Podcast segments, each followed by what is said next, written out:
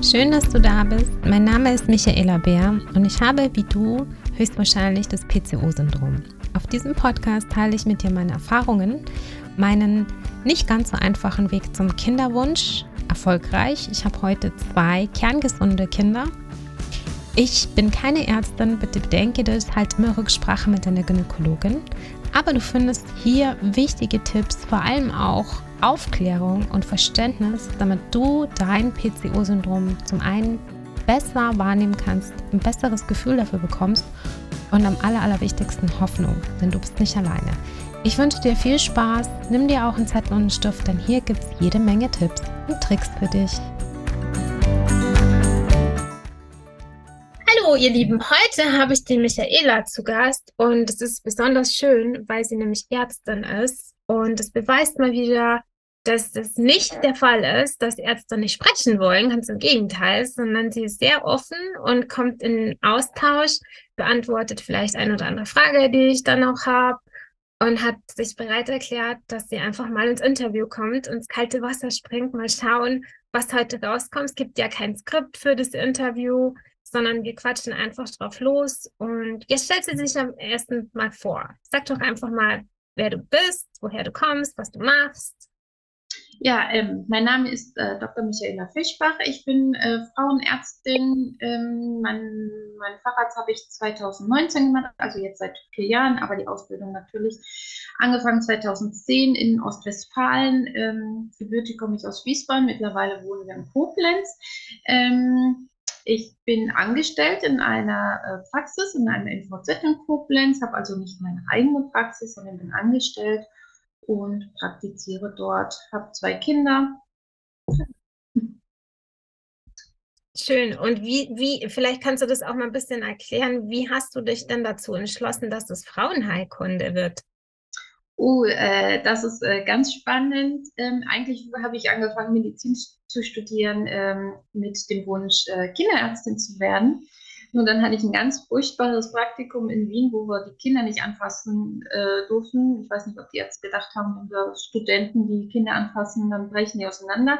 Und ich hatte aber ein wunderschönes Praktikum in äh, Lübeck gemacht ähm, und war total verliebt damals in die Geburtshilfe.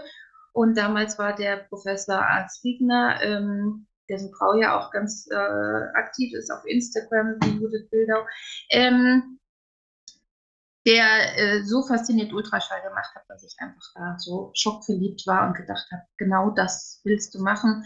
Habe dann noch verschiedene andere Praktika in der Geburtshilfe, unter anderem auch in Norwegen gemacht und dann auch mein BJ. Und dann ist es die Geburtshilfe oder beziehungsweise die Gynäkologie geworden, weil es halt auch einfach breit aufgestellt ist. Du hast so viele verschiedene Themen. Du begleitest die Frauen von jungen Mädchen bis hoch ähm, ins hohe Alter, ähm, hast Operationen, die Onkologie, also die Krebserkrankungen, Hormone, Schwangerschaften, ähm, die ganz normale Vorsorge. Ja, einfach ein breites, spannendes äh, Themenfeld und mir macht Spaß. Das klingt ja schon mal echt gut.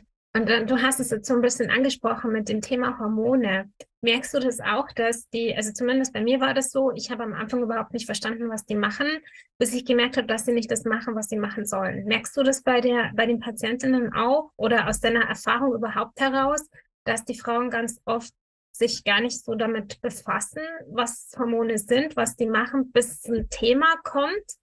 Genau, also zum einen ähm, lernen wir es ja nirgendwo. Ja, es wird mal in der Schule angerissen in Sexualkunde. Ah ja, okay, das passiert so und so, aber das ist ja ein tiefgründiges Thema. Und dann setzt sich damit, wenn keine Probleme sind, auch keiner mit auseinander. Ja, die wenigsten wissen, was der Zyklus ist, wie der Zyklus ist, dass er in verschiedene ähm, Kategorien einzuteilen ist und dann, was die Hormone sind, ähm, noch weniger. Na, also ähm, welche weiblichen Hormone damit eine Rolle spielen, auch die männlichen Hormone, wie die aufeinander wirken, dass äh, wir Frauen auch zyklische Wesen sind und nicht konstant ein Level wie äh, Mann. Ähm, beschäftigt sich erst jemand wirklich, habe ich die Erfahrung gemacht, wenn er ähm, oder sie, besser gesagt, wenn ähm, es zu Problemen kommt. Und ähm, du hast es angesprochen, dass du die, ähm, dass es dir auch gefällt, dass du die Frauen so begleitest, vom Mädchen dann zur Frau und dann vielleicht, wenn sie Mama werden und so, dass es schön zu sehen ist, wenn man da so ein bisschen dabei ist. diese Mädchensprechstunde kann ich mich jetzt erinnern, als ich jünger war, gab es das nicht so. Kannst du dich erinnern, wann das kam oder wann man gemerkt hat, okay, wir müssen da ein bisschen Aufklärungsarbeit leisten, weil das vielleicht die Familie jetzt nicht ganz so abdeckt oder da, weil wir uns da eben am meisten mit auskennen? Ist ja ähm, heute noch teilweise ein Problem, dass viele Frauenärzte das gar nicht anbieten, wirklich so eine richtige Mädchensprechstunde, wo dann einfach auch nochmal ähm, über den Zyklus aufgeklärt wird ähm, oder wie eine gynäkologische Untersuchung abläuft ähm, und wann das genau anfing. Ich glaube auch erst, das ist noch gar nicht so lange, 10 bis 20 Jahre oder so, dass äh, wirklich ähm, einzelne Kollegen sich wirklich hingesetzt haben und gesagt haben, wir bieten da speziell jetzt was an für, ähm, für die jungen Mädchen. Und ähm, wenn, wenn du jetzt, also am Beispiel von jetzt, ich habe ja das PCO-Syndrom, am Beispiel von jetzt einer Patientin wie mir, wann merkst du, dass da so Fragen auftauchen oder sind das überhaupt Fragen, die dann auftauchen oder trauen die Frauen sich gar nicht oder was hast du von der Erfahrung gemacht? Weil da kommt ja so viel auf einen zu, dass man eigentlich gar nicht weiß, was man zuerst fragen soll. Ja, ähm, dadurch, dass ich ja momentan meistens Neupatienten aufnehme, ist es äh, schon so, dass ähm, und ich ja noch nicht äh, irgendwie ein junges Mädchen bis äh, ins erwachsene Frauenalter begleitet habe ähm, und dann auch in Richtung Kinderwunsch, sodass äh, momentan es bei mir noch so ist, dass die Frauen dann gezielt kommen und sagen zum Beispiel, meine Periode kommt äh, recht selten ähm, bis gar nicht. Das ist ja so das klassische Symptom dann. Ähm, oder aber auch in Richtung Kinderwunsch kommen und sagen, ähm, ja, wir versuchen es jetzt schon zwölf Monate und es klappt einfach nicht. Und ähm, stellst, stellst du dich dann bereit, dass du so ein bisschen aufklärst, was du jetzt vorher angesprochen hast mit dem Zyklus und wie das alles funktioniert? Machst du dann auch so ein bisschen Aufklärungsarbeit oder siehst, dass das nötig ist? Also ich sehe, dass es nötig ist. Ich versuche natürlich, das in der Praxis anzureißen.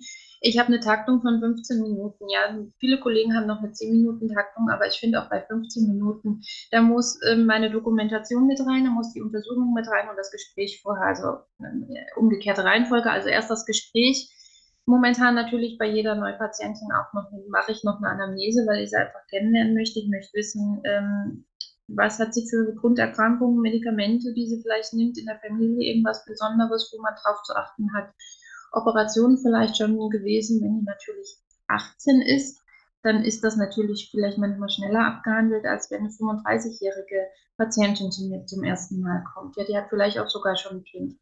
Ähm, und dann versuche ich natürlich auch, wenn äh, ich sehe, es gibt irgendwelche Zyklusprobleme oder Unregelmäßigkeiten im Zyklus, ja, ähm, das auch dann anzusprechen und das dann halt alles Gewalt in 15 Minuten. Da ist leider manchmal nicht so der Raum und die Zeit für vorhanden. Kannst du ähm, irgendwas aussprechen, was du oder was du einer Patientin empfehlen würdest? Wie kann man sich informieren? Weil es gibt ja wirklich super viele Quellen und ich habe jetzt die Erfahrung gemacht, als ich die Diagnose bekommen habe, das ist jetzt 20 Jahre ungefähr schon her. Das war, als ich gerade 17, 16 geworden bin. Da kam so erstmal der Verdacht auf. Die richtige Diagnose bekam ich mit 20, dass ein Arzt gesagt hat, das geht Richtung PCO-Syndrom. Mehr hat man mir damals gar nicht gesagt. Erst als der Kinderwunsch ähm, aufgekommen ist, dann kam auch der Test mit Insulinresistenz. Die Schilddrüse wurde mal angeschaut weil ich habe durchgehend die Pille genommen und dadurch hat sich keine Untersuchung auch ergeben, weil der Bedarf von meiner Seite aus nicht war. Ich habe gar nicht gewusst, ob irgendwas schief läuft oder nicht. Aber ich habe ähm, am Anfang im Internet viel geschaut, habe super wenig Input gekriegt. Jetzt gibt es sehr viel, auch ähm, aus unterschiedlichen Quellen. Würdest du sagen, es gibt ähm, für uns Frauen vielleicht ist es besser, man liest Bücher oder man wendet sich an einen Endokrinologen gleich oder wo kriege ich das Fachwissen einfach ein bisschen her? Ähm, ja, äh, ist halt zum einen schwierig. Wenn ich PCO im Internet google, dann kommen 295.000 Seiten mit äh, doppelt so vielen Meinungen dazu. Wenn ich sie natürlich hauptsächlich auf die Schulmedizin anwende und nicht ganzheitlich sehe, dann kommt als Behandlung gleich ähm, die Pille, wenn ich keinen Kinderwunsch habe. Ähm, ist natürlich auch schwierig, wenn ich mit 16 oder sogar vielleicht sogar noch jünger die Pille anfange und dann Symptome verschleiere und die Pille zum Beispiel als Verhütungsmaßnahme einsetze und sie dann zehn Jahre nehme, ähm, bevor ich überhaupt einen vernünftigen Zyklus als junges Mädchen hatte, kann ich natürlich da auch nicht, ähm, ne, kann man da nicht eine vernünftige Diagnostik machen. Und dann zu informieren, ähm, ist halt wirklich schwierig, weil es halt einfach auch schwierig ist, also beziehungsweise nicht ganzheitlich betrachtet wird. Ja, dass ähm, es halt viel mehr gibt, außer nur die Pille zu, zu nehmen. Ja, dass wenn, du hattest ja Insulinresistenz angesprochen, dass wenn das PCO-Syndrom und das äh, fußt ja bei drei Viertel der Frauen auf eine Insulinresistenz, ähm, wenn ich die habe, dass ich dann nicht gleich irgendwie mit Metformin einsteige oder ähm, die Pille nehme ähm, zur Behandlung, sondern auch gucke, dass ich die Insulinresistenz per se erstmal in den Griff bekomme, dass ich versuche, die zu brechen und ähm, da sind halt die wenigsten Ärzte dafür ähm, zu kriegen, leider. Ja, also meinst du vielleicht in die Recherche nochmal gehen, ob ich einen Arzt finde, der äh, Zeit hat, sich Zeit nimmt, vielleicht auch dann auf eine Warteliste oder ähm, ja, Fachliteratur wird mir jetzt einfallen. Ich weiß nicht, ob es Vorträge auch in die Richtung gibt. Ähm, Habe ich bis jetzt bei uns zumindest im Umkreis noch keinen gesehen.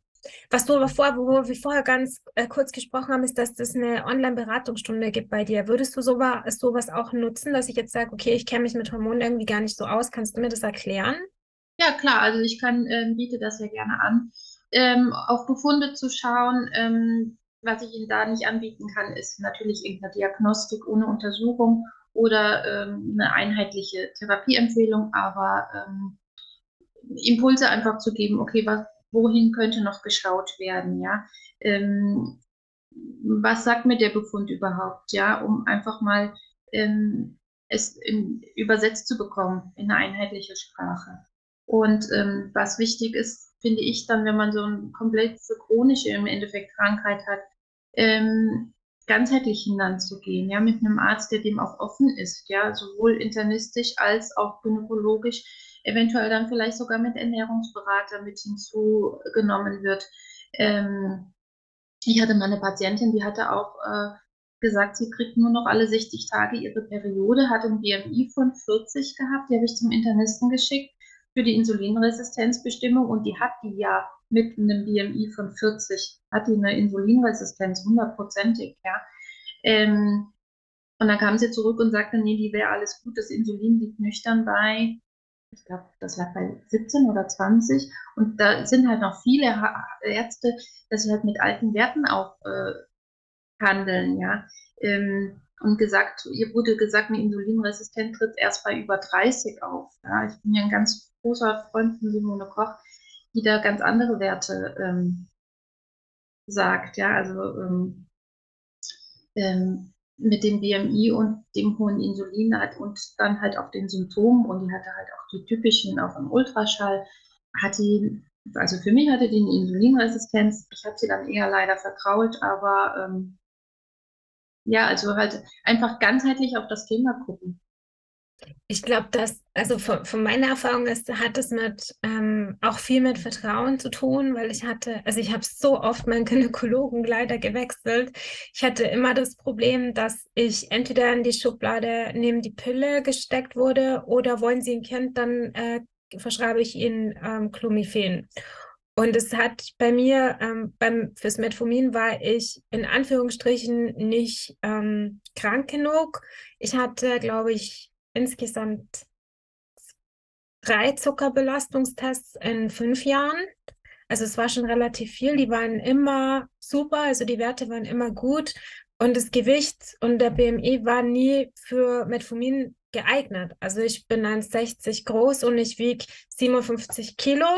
Und der Körperfettanteil ist super, weil die haben, ich habe zum Glück einen Arzt, der sich nicht das Gewicht im Ganzen anschaut, sondern auch immer den Körperfettanteil mit berücksichtigt. Und der sagte mal, ja, ich würde Ihnen ja das Metformin geben, aber ich glaube, das hilft Ihnen nicht. Ich nee, ja, ich habe es dann genommen. Es hat mir nicht wirklich, also ich habe dann, ähm, ich glaube, zwei Jahre habe ich es genommen. Es war auch mit der Verdauung ganz schlimm. Also das glaube ich, da konnte ich essen, was ich wollte. Das kam mir oben und unten raus. Das war nicht so toll. Dann haben wir es wieder abgesetzt und irgendwann ähm, hatte ich in der Endokrinologie haben die Ärzte leider auch ganz oft gewechselt und irgendwann war eine junge Ärztin da, eine ganz, ganz junge. Ich weiß nicht, ich habe immer gedacht, die ist so alt wie ich oder sogar jünger inzwischen. Und die hat gemeint, ähm, es gibt unterschiedliche Trigger für PCO-Syndrom und sie könnte vermuten, weil ich hatte auch Rückenschmerzen, obwohl ich eigentlich sehr aktiv bin und mich viel bewege und immer wieder Rückenschmerzen, hat sie gesagt, sie wird mal die Entzündungswerte anschauen. Und die waren immer an der Grenze. Und dann hat sie gesagt, ja, bei mir ähm, scheint es so zu sein, dass im Körper irgendwie aus einem, also weiß jetzt nicht wieso, ähm, die Entzündungswerte erhöht sind. Warum, weiß kein Mensch. Und sie hat dann gesagt, es könnte auch im Stress liegen. Das hat auch was mit Cortisol zu tun, mit dem Cortisolhormon. Ähm, das würde mir, hätte mir gar nichts gebracht. Also mit der Ernährungsumstellung kann ich jetzt das Gewicht schon halten. Wenn ich jetzt mal eine Woche zum Beispiel Weihnachten, Silvester drin habe, wo ich zum, nicht so jetzt darauf achte, nehme ich auch nicht wahnsinnig viel zu. Also ich habe nie so ein Thema gehabt, wenn ich jetzt von, weiß ich nicht, von der gewohnten Ernährung mal einen Schlenker mache, weil am Wochenende gibt es mal einen Kuchen oder so, oder ich esse mal ein Eis oder ähm, Weihnachten gab es auch mal ein Plätzchen, hier mal ein Glühwein, alkoholfrei zwar, aber es hat ja trotzdem Zucker. Habe ich jetzt nie gemerkt, okay, das geht jetzt komplett hoch. Oder eine Woche jetzt war ich ohne Sport, habe ich jetzt auch nicht groß was gemerkt. Und dann ähm, stehe ich da, ja gut, äh, wie kriege ich jetzt die Entzündungswerte runter? Mm, dann hat sie gesagt, ja, sie müssen das, das Stresslevel runterkriegen. Schwierig. Also dann kam ich immer wieder zum selben, okay, ähm, autogenes Training habe ich dann angefangen, meditieren habe ich dann angefangen, weil Stress wird so ein bisschen unterschätzt, habe ich das Gefühl.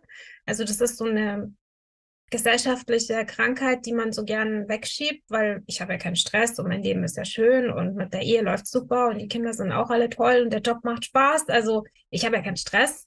Ähm, das ist, finde ich, voll schwierig, weil dann steckt man irgendwie, kommt man in keine Schublade rein und steckt so in der Mitte und ja.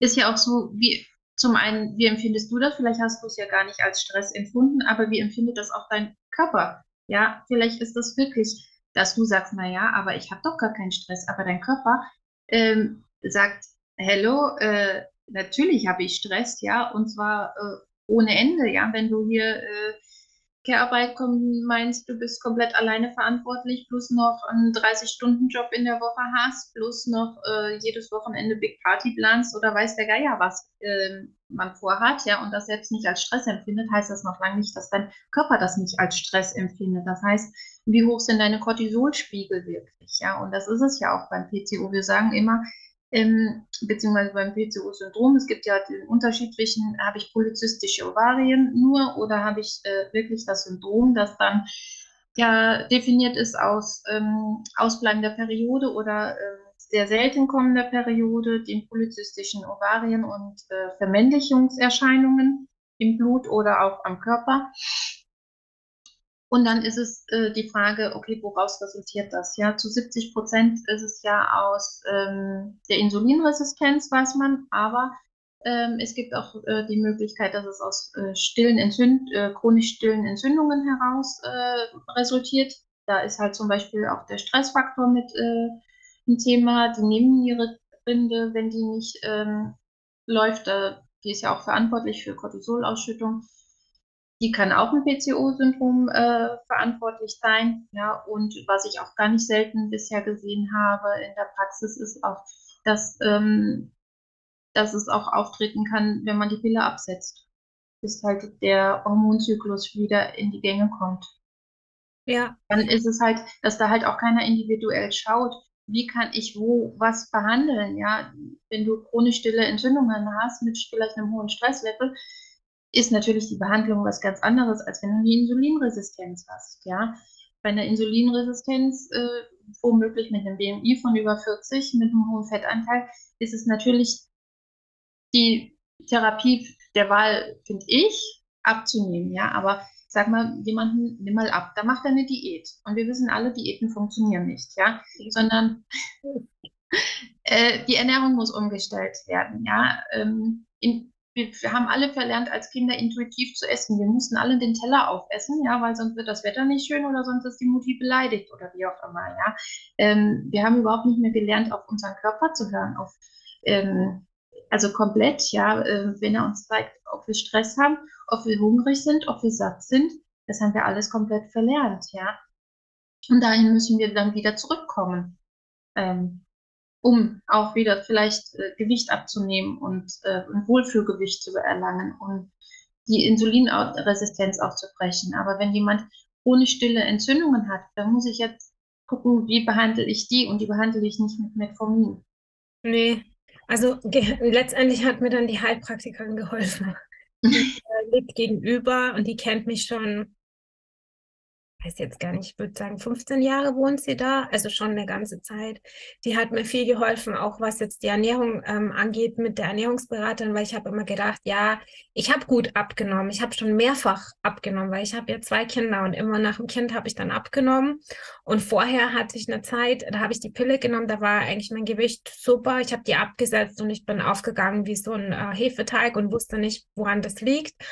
Und dann ähm, kam erstmal das Thema auf, okay, irgendwie funktioniert hier was nicht. Und die hat mir dann erstmal so ein bisschen Wissen gegeben, was Ernährung angeht, weil ich habe viele Sachen gedacht, ich wüsste das jetzt gut und es funktioniert für mich super und es war für meinen Körper aber nur Stress wahrscheinlich. Ich habe nämlich angefangen mit Intervallfasten und habe dann sehr gut abgenommen und hatte dann immer Kopfschmerzen.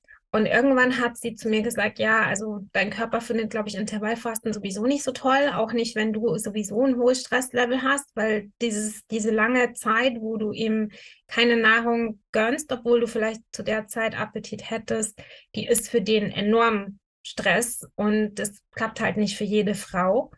Und dann habe ich habe das immer gemacht, weil ich gedacht habe, ja, das funktioniert ja für mich und ich kann ja das Gewicht so halten, das passt schon. Und irgendwann habe ich verstanden, dass es vielleicht für mich nicht die beste Form ist von Ernährung und ich das vielleicht auch nicht ein Leben lang durchhalten kann. Dass ich meinem Körper immer sage, okay, jetzt acht Stunden gibt es gar nichts oder zehn Stunden, manchmal sind es sogar zwölf, je nachdem, was man jetzt ähm, für, ein, für ein Fastenprogramm macht. Und das fand ich schon ähm, auch dieses Verständnis für Lebensmittel in der Ernährungsberatung, dass ich endlich mal verstehe, okay, heißt denn jetzt Kohlenhydrate, Nudeln? Zum Beispiel. Also das ist ja immer so dieses, mhm. äh, man weiß so ein bisschen Sachen, dann habe ich verstanden, okay, das sind jetzt nicht nur Nudeln, das sind auch, können auch Hülsenfrüchte sein oder wie auch immer. Glykämischer Index habe ich nicht verstanden, was das überhaupt bedeutet. Steht das gleich für Zucker? Also lauter so Sachen, mhm. man, oder die ich jetzt nicht so wusste, mir hat es, ich wüsste nicht, an welcher Stelle man das lernen kann, ob da die Schule der richtige Ort ist, ob die Eltern die richtigen sind. Ich habe keine Ahnung. Also bei uns zu Hause war es genau wie du sagst, ähm, isst den Teller auf, dann wird schönes Wetter. Warum isst du das nicht auf? Ich kenne so den Satz, schmeckt's dir nicht? Ähm, oder warum isst du überall anders, nur nicht zu Hause alles auf? Also sowas hatte ich jetzt auch. Es wird gegessen, was auf den Tisch kommt. Ja, kenne ich auch. Ähm, ich versuch, wir versuchen das an meiner Tochter anders zu machen. Also sie darf was liegen lassen, sie darf sagen, wenn ihr was nicht schmeckt. Ähm, ich diskutiere dann immer mit meiner Mutter, weil wenn die dann in der Nähe ist, dann will sie sich einmischen und sagen, ja, aber sie muss das doch essen. Und ich sage dann, nee, muss sie nicht. Dann ähm, gucke ich, ob es was anderes gibt oder weiß nicht, irgendwas findet sich im Kühlschrank immer, was sie essen möchte das fängt schon mit den, mit den ganz Kleinen an. Also mit dem, wenn man Beikost gibt, das ist, ähm, meine Tante hat mir das erzählt, ihr haben sie früher mal gesagt, der, der, ähm, mein Cousin muss Spinat essen und sie hat in ihn keinen Spinat reingekriegt. Der wollte das einfach nicht. Mhm. Dann ähm, hat äh, der Kinderarzt gewechselt und der hat gesagt, wissen Sie was, wenn Ihr Kind das erste Jahr nur Karotte isst, dann wird es trotzdem groß. Und dann ist so ein richtiger Druck von ihr abgefallen, weil sie gedacht hat, okay, in jedem Buch steht drin, unbedingt Spinat füttern. Das muss sein wegen dem Eisen, das muss sein wegen der Vitamine. Sie hat sich immer so schlecht gefühlt, weil er es einfach nicht gegessen hat. Und der hat dann gesagt, ja, geben Sie ihm, was er isst und fertig. Und dann ist es ihr richtig so, ah, jetzt geht es mir wieder besser, weil man sich dann selber auch so einen Druck macht, finde ich. Also es fängt wirklich, wie du sagst, ganz klein an. Was meinst du, wo also ich hatte jetzt so diese Gedanken in der Schule oder ich weiß nicht wo, in welchem Lebensabschnitt sollte das thematisiert werden? So all diese ganzen Sachen, Ernährung, Hormone, Zyklus und so weiter. Was meinst du? So, also in besten Sichten 16 und 20. Dann, wenn ich halt nicht mehr so richtig in der Pubertät bin und alles schambehaftet ist und ähm, ich äh, vor lauter Schamhaftigkeit äh, immer die Hand, vor, äh, die, die, die, Hand vor Mund halte, um äh, zu lachen, weil da weiß ich nicht, ob man wirklich dafür so aufnahmefähig ist. Ja, aber so denke ich wirklich so, wenn es in Richtung 16, 18, 20 geht, dass man da einfach dann halt, ja, schön, wenn halt irgendwelche Workshops dann nochmal, um das Thema halt aufzureißen, was ist der Zyklus, welche Hormone spielen mit rein, ähm, das Ganze, ja, um halt auch ein, ein Verständnis äh, rüberzubringen, was ist normal und wo so, sollte ich hinschauen, ähm, wenn es nicht so läuft. Ja, viele wissen auch gar nicht, dass es normal sein kann, dass man nur alle 34 Tage ähm, seine Periode hat. Ja, aber dass es genauso gut normal sein kann, sie alle 25 Tage zu haben. Dass es auch normal sein kann, dass sich nicht nach wie, wie ein Regelwerk, wie eine Uhr die Periode äh, sich einstellt, äh, sondern dass da auch eine Varianz drin sein kann von zwei, drei Tagen. Ja? Dass ich nicht alle 28 Tage punktgenau die Periode bekomme, sondern diesen Zyklus 29 Tage, im nächsten Zyklus 27 Tage und dann wieder 30 Tage, dass das vollkommen normal sein kann. Beobachtest du, dass ähm, die Frauen, also ich habe das Gefühl, dass es zunehmend mehr ein Thema wird mit äh, der Unregelmäßigkeit und mit Hormonproblemen, dass es immer mehr zunimmt. Hast du auch das Gefühl? Ja, also zum einen wahrscheinlich, weil das Verständnis für äh, äh doch für wächst, aber auch, weil wir einfach ganz anderen Stress haben als früher. Ich frage mich immer, woran das liegt, dass der eine da total resistent ist und der andere nicht. Das kommt dann auch wieder zurück auf die Ernährung und den Lebensstil, oder? Unter anderem denke ich, so wie jeder Körper halt anders ist, jeder mit Resilienz, mit einer gewissen Art von Resilienz kommt, so kommt auch jeder mit seinem eigenen Körper. Der eine, der kann das äh, wunderbar abhaben und der andere, der ähm, setzt den Eisprung schon beim kleinsten Stresslevel aus. Kannst du, weil wir haben ja jetzt auch ganz häufig das Thema Stress gehabt. Du bist ja selber berufstätig und hast eine Familie und ich denke, zu Hause hast du keinen Butler, der alles macht, sondern du musst ja auch was machen. Kannst du irgendwie von dir selber ein bisschen erzählen, was du machst, wenn du merkst, okay, äh, Michaela, die Woche, die war echt hart, mental vielleicht, körperlich vielleicht. Ich brauche jetzt eine Zeit, um mich zu erholen. Was machst du für dich? Also ähm, zum einen gucke ich täglich, dass ich irgendwas, also täglich mache für mich, äh, was mir gut tut, entweder Sport oder auch Lesen oder einfach nur mal mich hinsetzen, um einfach durchzuatmen. Aber dass ich auch, ähm, das hatte ich nämlich dann eine Zeit lang, dass es wirkte wie so eine Art To-Do. Das musst du jetzt machen, ja, weil es hieß ja, du musst Me-Time haben, du musst was für dich tun. Dass ich da auch versuche, einfach zu entspannen und wenn es nicht klappt, es auch einfach so hinzunehmen. Oder wenn mir was, wenn ich merke, es wird mir zu viel, vor allem in der zweiten Zyklushälfte, haben wir das ja oft, dass äh, Dinge, die in der ersten Zyklushälfte gut klappen, in der zweiten gar nicht mehr klappen. Ähm, und der Plan so voll ist, dass ich dann ähm, einfach sage, okay, morgen ist auch noch ein Tag, ja, und es dann einfach liegen lasse und äh, verschiebe, wenn es halt nicht wirklich heute zu erledigen ist, sondern ähm, gucke, dass es morgen erledigt wird. Also ein bisschen, du bist nicht so streng mit dir selber. Mittlerweile versuche ich nicht mehr so streng mit mir selber zu sein. Gibt es irgendwas, was sich da verändert hat? Dass du sagst, okay, oh, Michaela, eigentlich sollte ich doch. Zum Beispiel, also ich kenne das bei mir mit der Wäsche. Am Anfang dachte ich, boah, wenn die Wäsche nicht gemacht ist, dann kann ich nicht schlafen. Dann habe ich die teilweise noch abends um halb zehn, zehn zusammengelegt. Und inzwischen ist es so, dass ich dann sage, ja, aber ich habe ja noch genügend Wäsche, die ist morgen auch noch am Korb, ich mache das dann morgen. Und wenn es dann am Morgen auch nicht klappt, dann steht sie da bestimmt auch noch übermorgen. Also die steht da, das macht keiner. Oder mein Mann macht sie dann, dass ich mir dann noch Hilfe hole und sage, du, ähm, hier ist ein Korb, da bist du auch schon zweimal drüber gefallen, ich schaff's nicht, kannst du es mal machen? Es hat schon eine Zeit gedauert. Wie war das bei dir? Gab es da irgendwas, wo du gesagt hast, das macht dich ein bisschen soll ich sagen, liebevoll am Umgang mit dir selber, also nicht so ein Druck, so Michaela, jetzt hast du die Woche das wieder nicht geschafft, sondern so, hey Michaela, du hast die Woche aber das und das gut gemacht und die Wäsche kann jetzt auch stehen bleiben. Machen trotzdem Kaffee, setzen uns trotzdem mit einem Buch hin. Äh, zum einen erstmal die Kinder. Und ähm, wir hatten eine recht stressige Phase 2018. Da war mein Mann schon in Koblenz, ich alleine mit den Kindern in Gütersloh. Und das war doch wirklich eine Herausforderung, unter der Woche alleinerziehend zu sein. Und da habe ich, glaube ich, viel gelernt, Dinge loszulassen und äh, sie einfach so hinzunehmen und zu sagen, ja, wie gesagt, morgen ist auch noch ein Tag. Ich finde es ganz schön, dass man, dass du diese Botschaft auch rüberbringst. Also ganz viele Sachen, die du gesagt hast, fand ich echt gut und hat auch mal gut getan, dass es einen Arzt gibt oder eine Ärztin in dem Fall, die das auch so sieht, dass es ein ganzes Thema ist zum einen und diese ganzen Dinge abseits von Pille, Metformin, die auch noch wichtig sind.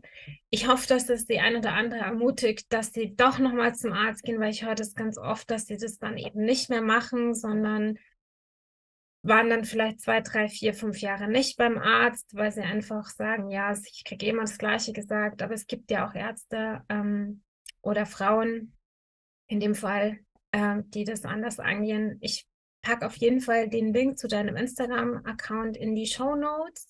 Ich weiß nicht, äh, man kann dich ja auch bestimmt anschreiben, wenn man in der Nähe wohnt. Du hast gesagt, ihr nehmt noch Neupatienten auf, ne? Genau, weil ich ähm, von Main nach Koblenz gewechselt habe als zusätzliche Ärztin und keinen abgelöst habe. Das heißt, ich nehme da Neupatienten aus dem Raum Koblenz auf. Okay, ja, das vielleicht genau. die eine oder andere noch eine Frauenärztin braucht, dann wäre das vielleicht auch eine Möglichkeit. Ansonsten gibt es ja da eine tolle Online-Beratung, die man genau. auch in Anspruch nehmen kann. Du hast ja vorher gesagt, was da möglich ist. Wie genau. läuft das ab? Kannst du das vielleicht ein bisschen noch erklären? Genau, ich hatte erst überlegt, ob ich über ein Kalenderbuchungssystem gehe, aber ähm, ich habe mich jetzt dafür entschieden, das einfach individuell zu machen. Ähm, entweder wir können uns äh, online treffen, ähm, wer in der Nähe wohnt, gerne auch persönlich. Ähm, und dass man mir einfach dann, wenn man es äh, gebucht hat, äh, zwei, drei ähm, Terminvorschläge macht und ähm, ich mir dann auch ein Feedback zurückgebe, wann wir uns am besten treffen für eine Stunde. Okay, das ist ja eine super wertvolle Möglichkeit. Vielleicht kann das die ein oder andere auch weiterbringen, wenn man Fragen hat. Gibt ja oft, wie du gesagt hast, Sachen übersetzen, dass man die Diagnose gar nicht so versteht oder ähm, was der Arzt jetzt gesagt hat. Und das ist natürlich super, wenn man eine Ärztin hat, die man fragen kann, die Zeit hat. Genau. Rein, ohne Druck. Dann danke ich dir erstmal, liebe Michaela, dass du dir die Zeit genommen hast und für das Gespräch und das wunderbare Angebot. Vielleicht kommt die ein oder andere auf dich zu, würde mich freuen, wenn sich daraus was ergibt. Und vielleicht treffen wir uns irgendwie mal. Ah ja, alles klar. Ich wünsche dir noch ein schönes Wochenende, weil wir zeichnen das am Freitag auf. Was hast du vor? Habt ihr irgendwelche Pläne? Äh, ein Geburtstag steht am Wochenende an und ansonsten lassen wir es ruhig angehen.